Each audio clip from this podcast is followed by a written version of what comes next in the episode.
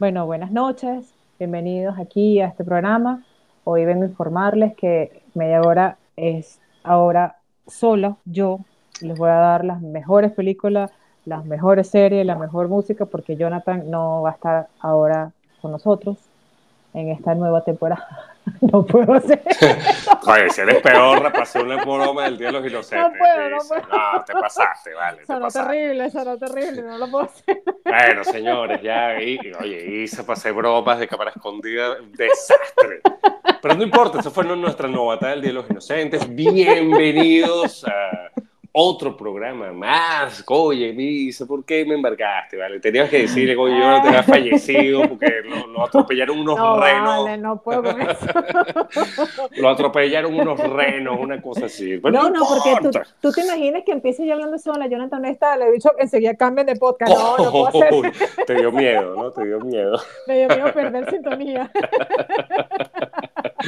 ¿Cómo estás, Pito? Feliz Navidad, feliz Día de de todo, y aquí estamos para ustedes ya casi terminando el 2023 y bueno, de verdad que súper complacidas de, de, que estemos aquí con ustedes, como siempre, con los, todos los jueves, con nuestras mejores recomendaciones. ¿Cómo estás, Potito? ¿Cómo la pasaste?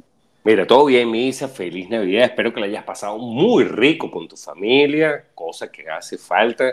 Espero que todos la hayan pasado muy rico este 24 de diciembre pasado y bueno, hoy me imagino que ya después hace bromas y, y echarle varilla a todo el mundo con las mismas de siempre, que ya nadie se las cree, pero no importa. Estén dispuestos a escuchar nuestras recomendaciones para estos días de fin de año que son divinos, Misa. Aquí ya la gente no hace nada, la gente está en modo More Walking Dead. Estamos caminando, comprando, comiendo. sí, sí, sí, sí. No le paren, ya lo que, ya lo que no, no pudieron hacer en 2023, ya no, no importa, ya falta poquito, lo comenzamos el año que viene, no pasa nada, o sea, ya, ya olvídense de, sus promesas, las hacemos nuevamente en el 2024. Pero de inocente no tienen nada las recomendaciones que tenemos esta semana, me dice, porque la semana pasada, después de grabar el episodio, nos quedamos hablando de la gran Shakira, Misa. Ah, sí. Ay, que vas a despechar, vas a facturar. ¿Qué? No vale para nada. Mira, resulta que eh, a mí me gusta Peso Pluma. Y, Ay, no te creo. Sí, sí, me gusta, me gusta. no me gusta Peso Pluma, mentira. Me gusta el tema de Peso hace Pluma. Peso Pluma, ok. Exacto. No, no, el tema. Hay un tema de Peso Pluma que me gusta, no me acuerdo el nombre, pero me, me gusta. Y, y, el corrido se ha vuelto bastante popular en América. Creo que éxito y felicitaciones a a la gran gente de México que, que suele exportar espectacularmente sus géneros musicales, lo hicieron con los mariachis por años y ahora con el corrido lo están haciendo. Y resulta que Shakira me apareció en el Spotify por Terminator y la ausencia de Sarah Connor y John Connor para guiarnos en la rebelión. me apareció el algoritmo este, Fuerza Regida ah, con el jefe y Shakira. ¿Lo has escuchado? Claro, claro. Ah, bueno, me imagino, porque esa, eh, esa pregunta sí es tonta. ¿ves? Si, es una cosa de, urbano y cosas locas, sí lo escuché. Mire, y yo no quiero hablar de, del tema, porque el, tema es sabroso, se puede escuchar, pero Shakira, ¿qué no ha hecho? O sea, lo que quiero hablar es de eso. O sea, ¿Qué no ha hecho Shakira? La mostra, porque para mí es una mostra, y lo digo en el buen sentido de la palabra, un mujerón que, empezó siendo pop balada rock. Cool, chévere, bueno, Shakira va a ser pop balada rock. No, resulta que nos fuimos al pop, durísimo, ¿no? Entonces, bueno, grabamos con Beyoncé y grabamos con Madonna. Y, bueno, oye, ahora es pop. Bueno, está bien. No, no, ahora voy a hacer bachata. ¡Wow! Oye, Shakira grabó una bachata. Bueno, vamos, chévere, le, quedó bien. Vamos a hacer con Bizarrap un, un rhythm and blues, un hip hop ahí con Bizarrap. ¿Qué no ha hecho Shakira? Reggaetón, o sea, ¿qué género no ha tocado Shakira? Dice, porque balada, pop, rock, dímelo tú, por favor, porque yo, yo, estoy impresionado. Ahora está con el corrido. Yo no sé si es un tema de marketing, obviamente hay algo de eso en esto, pero... Sí, sí, sí. Bueno, yo soy partidaria de varias cosas. Yo siempre creo, por lo menos, que el monstruo como es Shakira, cuando ve que, eh, o creo que pasan los artistas, es, es, mi percepción, ojo, esto puede ser obviamente refutado indudablemente. Te lo voy a refutar ahora mismo, pero tranquila. Pero, dame la oportunidad, dame la oportunidad. Pero fíjate, cuando hay un género que, que, está haciendo, que está haciendo de las suyas y que está ganando adeptos de ese género y Shakira no lo tiene, Entonces, los, o bien los creadores, o bien los que siguen, los managers, no sé, los que están detrás de, de Shakira, o la propia Shakira dice, espérate, yo no puedo entender que este género me supere, yo tengo que hacer dos cosas, o canto el género o incorporo al cantante del género a mi ritmo y entonces yo sencillamente hago esa fusión y yo me hago tan igual como este género. Por ejemplo, con el caso del género del peso pluma. Fíjate que, mira, ella tocó Prince Royce con bachata porque la bachata estaba triunfando. Ella, lo que le falta, yo creo que ahí lo, no lo ha hecho, es un flamenco con Rosalía. ¿Ópera? o flamenco, o un flamenco. Y ten la seguridad, y hoy lo digo en el 2023, que no te, no te extraña que se una con Rosalía en un flamenco, en un flamenco urbano como la, como la de Rosalía. Y, ópera, porque no lo hacen todos los artistas. Generalmente tú, tú no escuchas a Mick Jagger haciendo bachata, ni, ni, vas a escuchar a Metallica haciendo reggaetón. O sea, no estoy criticando Shakira, porque me impresiona que en todo lo que se ha metido, impulsa, o sea, ella empuja, y sí, y empuja a los que lo hacen con ella. O sea, por supuesto. Yo, yo no había escuchado de Bizarrap, y escuché por primera vez de Bizarrap cuando Shakira saca el tema contra Piqué. Pues, bueno, no es contra Piqué, es contra Piqué, Clara, la suegra y cinco personas más. Pero no lo es, no lo es. No, yo, vas, a, estar en el Team Piqué. Jamás hubiese escuchado Fuerza Regida, jamás, jamás. Yo creo que no me hubiese... Y soy fanático de Shakira, sigo desde su primer disco, me gustaron sus primeros discos, con los otros eh, tengo, tengo mis conflictos, pero y te vuelvo y te repito y le repito a la gente, no es un tema de crítica, me parece que es increíble un artista tan versátil, una mostra como Shakira. Sí, sí, porque, Yo no me puedo dejar, ella no se puede dejar opacar o sencillamente ella no permite que otro género lo opaque, lo que yo hago es que me incorporo a ese eh, género. Esa es la discusión que eventualmente algún día vamos a tener.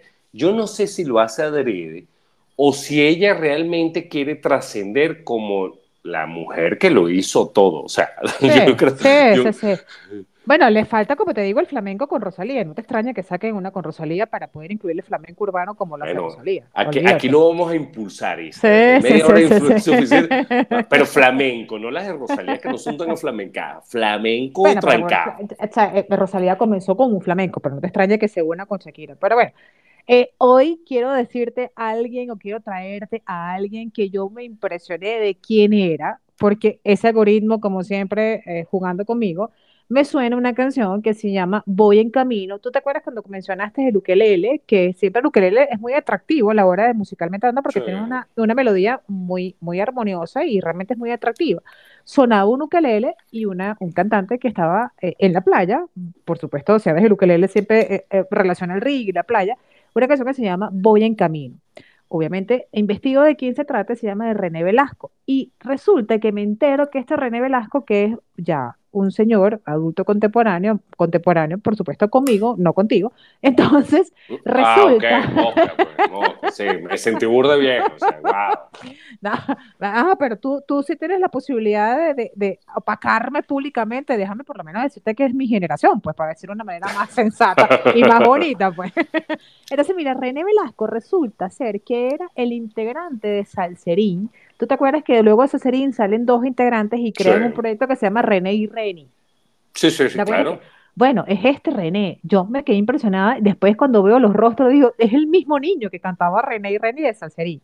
Bueno, hoy está de solista. Eh, ha incursionado en sobresaliente en muchas orquestas también que recorrió posterior a Salserín, obviamente estuvo René Reni, eh, ha creado y ha hecho canciones que de hecho está acompañado por Yamil Marrufo, que es el, yo lo mencioné en una oportunidad, en un episodio aquí en media hora, que es un tremendo productor que tiene una canción con Borjas, eh, con Ricardo Montaner, con Fernando Rojo, o sea, ha hecho unas grandes composiciones y se aventuró como compositor, la está haciendo muy bien.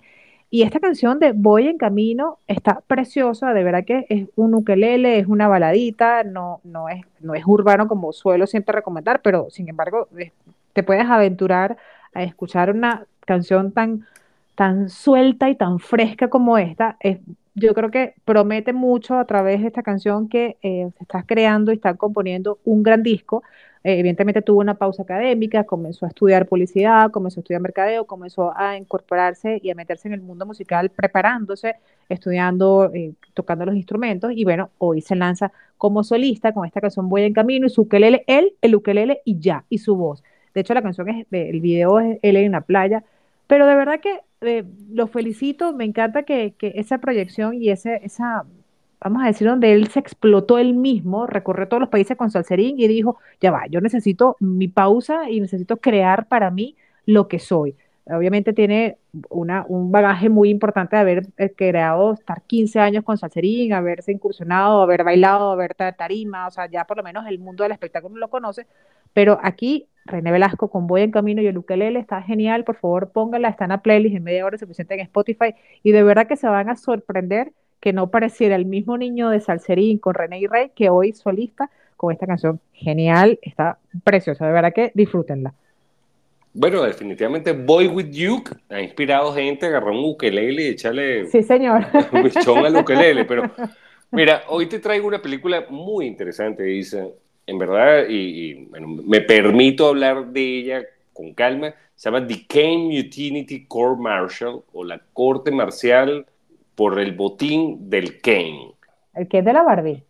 No, no, Kane, Kane. Ah, Kane, el Kane de la Barbie. Okay. No, no. Es una película de drama legal y este es mi regalo para ti este año. Te voy a dejar esta película para que la veas y la disfrutes porque es un drama legal escrita y dirigida por William Friedkin, quien murió este año, en agosto de este año. Él agarró un play o una obra de teatro del año 53, que fue llevada en el 54 al cine con el gran actor Humphrey Bogart. Ok. Yo vi las dos películas porque tú, me conoces, no, no me puedo quedar con esa. La de Humphrey Bogart es brutal y esta es brutal. ¿Quién es William Friedkin? William Friedkin dirigió El Exorcista y dirigió Conexión en Francia. Nada más y nada menos, entre una gran cantidad de películas, series de televisión, incluyendo The Twilight Zone, eh, Cuentos de la Cripta, o sea, un tipo que tuvo una carrera prolífica en Hollywood, prolífica en televisión, sobre todo en la CBS, y bueno, en agosto de este año falleció. Pero, ¿de qué trata la película? Cuenta la historia de un oficial naval que se enfrenta a un juicio por motín, después de tomar el mando de un barco, que es el Kane, el barco se llama Kane, de la Fuerza Armada o, de la Armada de Estados Unidos, porque sentía que su capitán estaba actuando de manera inestable, poniendo en riesgo la vida del barco y de los hombres o la tripulación. ¿Cuál es el elenco, Isa? Kiefer Sutherland. ¿Sabes quién es, no? Claro. Ah, eh, oye, ahí te la pregunto, porque sé que me vas a decir, sí, sí, sí, ese sí sé Claro, Jack Bauer, eh, por favor. Bueno, él es el capitán que supuestamente es inestable, Jason Clark, Jake Lacey, Lance Reddick que también falleció este año, que era el conseller del Continental de John Wick, y Monica Raymond. Jake Lacey trabajó en Terminator, es el John Connor de la última Terminator. Ya que estás hablando de algoritmos, siempre nos lanzan señales ahí con... Sí, claro. Ahora, te voy a decir, ¿qué provoca esta película? Primero, a mí me recordó una, una obra de teatro que yo vi hace tiempo aquí en, en el país, que era de, un avión, eh, está basada en una, una, obra de teatro alemana, de un avión que se va a estrellar y bueno, hay un conflicto entre el piloto y eso y lo llevan a juicio. Esto es más o menos lo mismo, te pone a ti como espectador a ser jurado de este juicio. Ok. No, no, no es que te inviten y que tú vas a esperar que la película termine con tu juicio, no, no, o con tu juicio de valor, con tu, con tu veredicto, no, para nada, pero a lo largo de la película, con los testimonios, toda la película es un juicio. Van llamando testigos, el fiscal, está eh, el abogado defensor, y van planteándote las situaciones y tú te ves obligado, no es que la película te invite, no, no, es que tú te sientes que estás obligado a formar parte de este juicio y a, ver los testimonios de manera distinta como lo verías a otro juicio. No estás pendiente de la actuación, la tuve que ver dos veces, porque ah. Al principio... ¿Tuviste, tu, tuviste tu momento, Jonathan. No, no, es que, sí, es que me involucré tanto en el juicio que me olvidé de ver a Kiefer Sutherland, me olvidé de ver una cantidad de cosas. Y después dije, no, pare, pero qué, qué actuación más brutal se tiraron estos tipos. Ok. realmente ellos actuaron, o sea, creo que es una de las pocas películas, yo puedo decir que actuaron para ti. No para mostrarte al personaje, no, no. Ok, o sea, tú eres parte del jurado, o sea, no eres el espectador, eres el jurado del, del, juicio en sí. Y nunca te invitan a eso, porque en el juicio no hay, es una corte marcial, las cortes marciales no hay jurados, no, claro. los, miembros de la corte marcial, pero tú, tú te sientes obligado, o sea, tú dices... Ok, a opinar. Y, no, pero lo que dijo este tipo no me convence, pero este tipo como que está mintiendo. Llegó un momento y dije, ya, yo me olvidé de ver la película, o sea, yo me enfoqué en, que este es culpable, chico. Es que te, iba, te, iba, a decir, manda un mensaje si sí o si no. Sí, sí, sí, me faltó eso al final. genial, mira, qué película tan interesante te tiene que gustar o el tema naval. Porque además que Keith Sutherland siempre le pone un drama y unas acciones, un momento único, o sea, sus actuaciones siempre son tan impecables. No, y ya va, Isa. El personaje que interpreta Kiefer Sutherland no tiene nada que ver con lo que ha interpretado en toda su carrera. Ya. Si tienen la oportunidad de ver la de 1954 con Humphrey Bogart, véanla también. Si no, con esta van a estar satisfechos. Yo estuve súper satisfecho, lo que es que, bueno, hay algo más en mí que me obliga a... Claro, no, no, ya tú te has enfermito ahí, tu, tu enfermedad que tienes que verla 600 veces para poder terminar y dar un veredicto. Sí. dar un veredicto de la película. y el estreno de la semana en las salas de Cines Unidos tenemos La Sombra del Sol, una película venezolana que trata sobre un joven escritor sordo que le pide a su hermano mayor que se una a él para participar en un concurso musical. Este obrero fracasado debe resucitar sus habilidades musicales y ser la voz de su hermano menor para que el mundo finalmente lo escuche. Vaya a las de Estados Unidos y recuerden que este es el estreno de esta semana para que lo disfruten como debe ser en Cines Unidos. Entonces, como esta plataforma es como medio extraña, Pixar acaba de subir todos los cortometrajes que son antes de las películas fabulosas de Pixar, los subió como todos, o sea, como que todos. Buenísimos. Son buenísimos, pero mira, se llama Piper o Piper y es de un pajarito. Pero Jonathan, de verdad que el lápiz de los dibujantes son una cosa, una creatividad, de verdad que yo, esa gente yo no duerme pensando en qué crear y cómo crear. Entonces es la historia de un pajarito que es un pichoncito. Entonces, claro, la mamá tiene que salir a buscar la comida y él no, es como flojo, pues entonces flojo, yo no quiero, tráeme todo, vengan a mí y tráigame la comida. Entonces, su reto es que tiene que ir al agua a buscar la alimentación. Y obviamente agua se enfrenta con unas olas que evidentemente eh, es un pichón, pues, ¿qué es esto? No, sí, sí, ¿Sabes? Me enfrento con el agua y eh, lo fabuloso de estos es que ahí nadie habla, hay simplemente una música, unos, unos personajes y ya. Es excepcional, es encantador, es una cosa, pura, las fotos, el agua es tan deliciosa artísticamente hablando porque de verdad que es, es fabuloso. Se llama Piper, es una pequeña dosis de animación ilustrada visiblemente perfecta. O sea, es muy corto, pero te da tanto mensaje. Yo creo que es un tema de superación personal, el tema de la protección de la, de la madre, el tema de cómo alcanzar y, cómo debatir tu propio y enfrentar tu propio medio tú solito. Ay, no, qué historia tan maravillosa. Yo no sé si esto sonó a momento doña, historia maravillosa, pero es genial, genial, genial. Una cosa, de verdad que este es el momento preciso, se va a terminar el año, de verdad que disfrútense, este documental es muy corto la plataforma de Disney porque poco a poco nos se van como encariñando y comienzas a conocer la plataforma. Pero esto es una joya. Y después comencé a investigar de eso. Bueno, de hecho es el ganador, el cortometraje con, con más Oscar, que se llevó todos los Oscar de animación y de verdad que es, fabuloso como se lo merecía. Extraordinario, de verdad que extraordinario. Sí, no, bueno, y, complementando están The Birds for the Birds, que es de, de Pixar, está La Luna, que yo creo que todo, este que tú recomiendas, hay que verlo, pero todo, o sea, yo a veces iba a ver una película de Pixar que va a ser genial, porque también hay que reconocer eso, la película va a ser, pero también había, hoy, como hoy día, que uno ve una película y espera el, la escena final, esa, después de los créditos, bueno, cuando si, los postcréditos, yo cuando iba a ver una película de Pixar, yo quería, o sea, quería llegar temprano para ver el corto que tenía en ese año. Y los postcréditos a veces son hasta mejores que, los, que la misma película. sí, sí, sí, sí.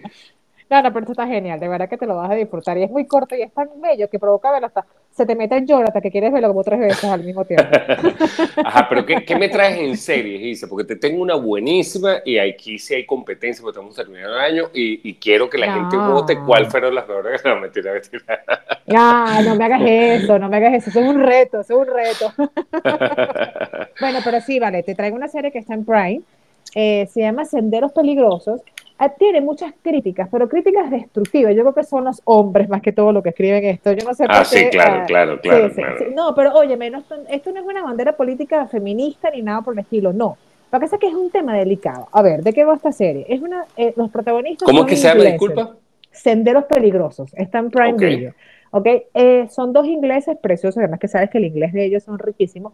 Entonces, a él lo contratan en los Estados Unidos y lo, lo hacen trasladarlo para trabajar, porque bueno, eh, el tipo aparentemente era en tecnología un monstruo. Entonces se lo traen de Inglaterra y lo instalan en California más o menos comienza con una aventura muy, muy eh, eh, extraña, que la esposa inglesa, obviamente no tiene la cultura americana, eh, comienza a, un poco a deleitarse lo que está pasando o comienza a disfrutar lo que le están haciendo o que sencillamente comienza a entender la cultura de americana que trae ella británica, porque obviamente... Se adapta, pues, se adapta. No, no se adapta porque realmente es unos giros medio retorcidos, ¿no? Entonces, de eso va, es un thriller psicológico, pero las críticas han sido muy negativas porque eh, nunca, esta serie es capítulo tras capítulo, eh, ahí la historia, entonces hecho un poco de tiempo hacia atrás, como ellos se conocen, eh, por qué decide ella dejar todo por él para acompañarlo en su nueva labor de trabajo en los Estados Unidos, dejando Inglaterra, dejando su familia, pero al mismo tiempo entonces avanza en el tiempo de lo que ella está pensando, precisamente si se torna americana en vengarse o no. Entonces, realmente ya voy por el, capítulo 5, son 7 capítulos, 8 capítulos, ya estoy casi por terminarla. Entonces es como retorcida a la vez, porque es un thriller psicológico. Pero, ¿sabes que A mí esa serie me gusta cuando ella está actuando y al mismo tiempo está hablando su pensamiento. Sí, un, poco, un poco como aquella la del yo, este loco que tiene cuatro temporadas, que él hablaba, entonces él mismo se autoengañaba. Es ese juego de que te engancha porque tú realmente estás viendo lo que ella está haciendo, pero al mismo tiempo estás escuchando lo que ella está pensando. Entonces, hay el psicológico, hay tema de infidelidad, hay mucho sexo, por favor, no lo pueden ver en otra, pero totalmente, hay muchos videos, hay mucho intercambio de informaciones, intercambio de culturas también, conocimientos americanos o conocimientos ingleses a nivel de, de pareja, está muy bien. Senderos Peligrosos en Prime, a que le gusta tipo de ficción con thriller psicológico, con amor, con matrimonio, con infidelidades, con, con aventuras inglesas y americanas, está muy bien. Bueno, pero entonces creo que gané. Voy yo para finalizar el año traje una cosa fresca, una cosa relajada, de humor. Esto está en Star Plus, es original de Hulu y la serie se llama Reboot. A mí me encantó, te voy a ser honesto, no sé por qué no la, renovaron, porque ya está cancelada, o sea, salió una temporada, pero vale la pena verla porque te vas a divertir, más nada, o sea, tampoco es que la televisión es una cosa para aprender ni nada, ¿no? No, vamos a aprender valores ni nada en la televisión.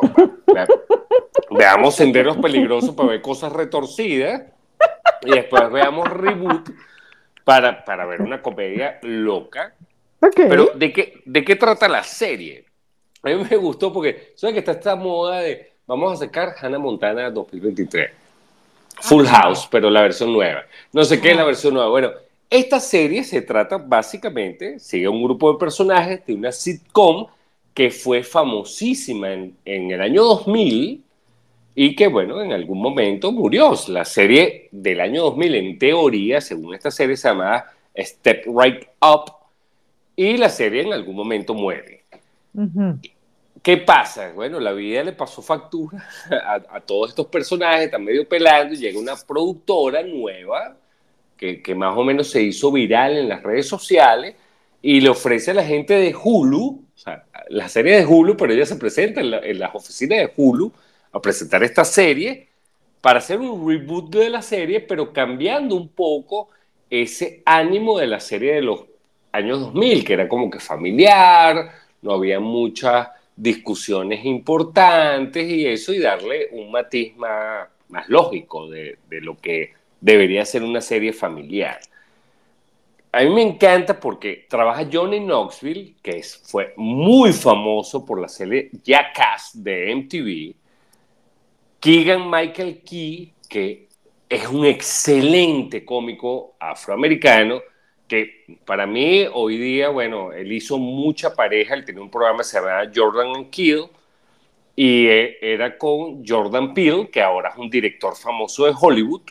Y bueno, ellos eran muy panas en, este tema de una comedia negra, oscura, eh, bien cínica, sarcástica, o sea, okay. Colin Worthy, Christy Marie Yu, Paul Reiser y Rachel Bloom.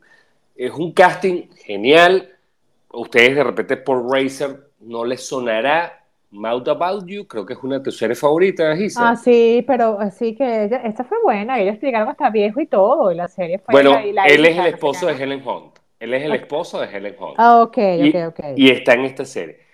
La trama se centra en los personajes principales, sus conflictos personales, todo lo que pasó desde que dejaron la serie, que bueno, by the way, hoy día con el tema de Friends, Matthew Perry, ¿Qué pasa con la gente cuando termina una serie exitosa? Bueno, no todo el mundo le va bien, ¿no? O sea, a veces, bueno, hay un, conflictos personales, hay cosas, pero la gente eventualmente madura, supera. La serie tiene temas súper brillantes, hay un humor bien, bien, no para todo público, lo diría yo, es, bien particular, bien, bien dark en, en algunos aspectos, tocan temas muy sensibles de una manera que para mí es cómica, porque la comedia no quiere decir que, todo es flores y unicornios, ¿no? La comedia a veces es bien oscura. Genial, yo no sé por qué renovaron. Yo quisiera bueno, hacer un petition para que la gente me apoye y renovar. Un blog, cosas, creo un blog. Sí, la, la, serie tiene cosas bien buenas, me gustó muchísimo, y, pero coste, ven la primera temporada, se va a divertir bastante, hay cosas alocadas, hay cosas que no tienen que ver con el libro central de la serie, pero en verdad terminemos el año con algo relajado, esto se los traje de ah. regalo, no es una de mis 20 series favoritas, pero se los traje de regalo, no les traje una cosa de misterio y crimen, no, no, yo sí, eso solo... yo sí, yo sí. Yo sí, yo sí traje todo eso porque hay que terminar, hay que cerrar con, broche de oro de todos los sentidos, inclusive psicológico y todo. No nos pegamos a. No, vale, por el contrario. Creo que durante el año, Isa, algo que nos podemos sentir orgullosos es traerle muy buenas recomendaciones, de que sea media hora, de que la gente sepa que nos puede escuchar un ratico nada más y van a tratar de obtener, tal vez no lo damos siempre, pero procuramos siempre darles las mejores recomendaciones. A veces incluso le decimos, no vean esto, señores. O sea, si lo vieron es problema de ustedes. ya, asuman su responsabilidad. Asuman su responsabilidad. Vamos a cerrar el año con algo importante. Nosotros hablamos siempre de series, miniseries, pero nunca decimos cuál es la diferencia que hay entre una miniserie y una serie. ¿Ok? Vamos a decir. La miniserie es, es, un, es un dato curioso de nivel de entretenimiento y que media hora también te lo trae, ¿ok? Un momento informativo. el libro gordo te enseña, el libro gordo entretiene. Claro. Y para eso media hora te lo trae. Una miniserie es un género televisivo semejante a la serie, fíjate que no es lo mismo. Entonces ya nosotros ahora adelante, Jonathan, tenemos que hacer en 2024 decir, esto es miniserie, no podemos ahora equivocarnos. Ok. No, habla, por ti, Misa, yo siempre lo he hecho. Como siempre, lanzándome los leones sin ningún tipo de pudor. O sea, para nada. No tengo Solo bueno el cariño. El, el, cariño no tiene límite. Sí, no, no, no. Tú siempre me dices, por como te quiero, te tengo que decir estas cosas. No, no me quieras tanto, Entonces, la miniserie es un género televisivo semejante a la serie, pero de corta duración y que generalmente dura de dos a seis capítulos. Ya yo sé, cuando tenga seis capítulos es una miniserie, más nada, listo. No, y, que no va a haber continuidad, olvídense de segunda temporada, olvídense de nada de eso, señores. Una, miniserie no tiene continuidad. Ok, a diferencia de las series principalmente un número de episodios y obviamente muchísimas temporadas y que bueno, obviamente si los directores ven que están facturando, pues seguirán dándole con temporada, ¿no? Y, van estrellando y van lanzando y van alargando la historia. Esto es un dato curioso que media hora te trae porque siempre tenemos ahora que decir, ah, esto es una miniserie, esto es una docu-serie, esto es una serie, o sea, para poder diferenciar. Pero bueno, Pepito, hemos terminado el 2023, desde el 2020 estamos en esto es increíble, suena, suena rápido, pero suena, eh, pero es algo, es un trabajo que hacemos para ustedes, para nosotros mismos incluso, que lo disfrutamos. Eh, creo que nunca nos hemos agobiado, simplemente es un compromiso que tenemos no solamente con nosotros, sino también con ustedes, porque además que como lo hacemos, lo queremos transmitir porque no somos egoístas y lo queremos compartir con ustedes. Ha sido un placer estar contigo en 2023 y por supuesto con todos ustedes, como siempre, aquí en este espacio. Claro, ¿no? Y no queda más que desearles un feliz año, que el 2024 sea mejor, que haya mejores películas, mejores series y mejor música. Ojalá se acabe el reggaetón. Este es mi deseo, mi único ah. deseo para el 2024 es que muera el reggaetón. Pero bueno, podemos desear lo que queramos, ¿no? Dice, para mí también es un placer, y Agradezco la oportunidad que nos dimos algún día de empezar esto, porque eh, se dice fácil. Bueno, vamos a iniciar algo. Bueno, chévere. Bueno, pasamos el primer año. El primer año fue fácil, difícil, irrelevante. Ya hoy día, lo que, lo que haya sucedido en cuatro casi cuatro años es irrelevante. porque el, el, goce y la, la oportunidad que, que, nos brindamos semana tras semana de traerle a la gente esto, y para mí es súper agradable. Es único, si no, es único si no tú estás clara, dice, porque te vuelvo a lanzar los leones, yo no lo haría. Y ah. estoy seguro que tú tampoco, ¿no? Si no pero pero estás, estás escuchándote, estás escuchándote, yo no lo haría. O sea, como que agárrame, aprovechame, porque esto es una oportunidad de oro para No, no, no, y tú, y, no, no, y tú tampoco lo harías. Conociéndonos como nos conocemos, no, no, no hubiésemos llegado aquí si esto fuera un, algo arduo o penoso. O pesado, pesado. Sí, sí, no, no, por el contrario, súper agradable. Gracias, señores. Feliz 2024, espero que lo disfruten, espero que pasen el año nuevo con su familia, disfruten, vean las series, películas, escuchen la música que recomendamos y si no lo hacen, bueno, ustedes se lo pierden. o sea, realmente se lo están perdiendo. Tienen, Sí, además que tienes 200 episodios por delante y por detrás y por arriba y por abajo, por los lados. Tienes millones de episodios que tienes que aprovechar. Pero bueno, feliz año también. Pásenla bien, disfruten, eh, abrácese, bésense, no dejen nunca para mañana decir lo que sienten porque ya tuvimos una pandemia y aprendimos a decir que y a decir que las cosas sencillamente no se pueden dejar para después y eso lo aprendí yo particularmente. Así que digan, las cosas, digan las cosas y nada, aprovechen el momento y papito, te quiero desde 2020, carajo.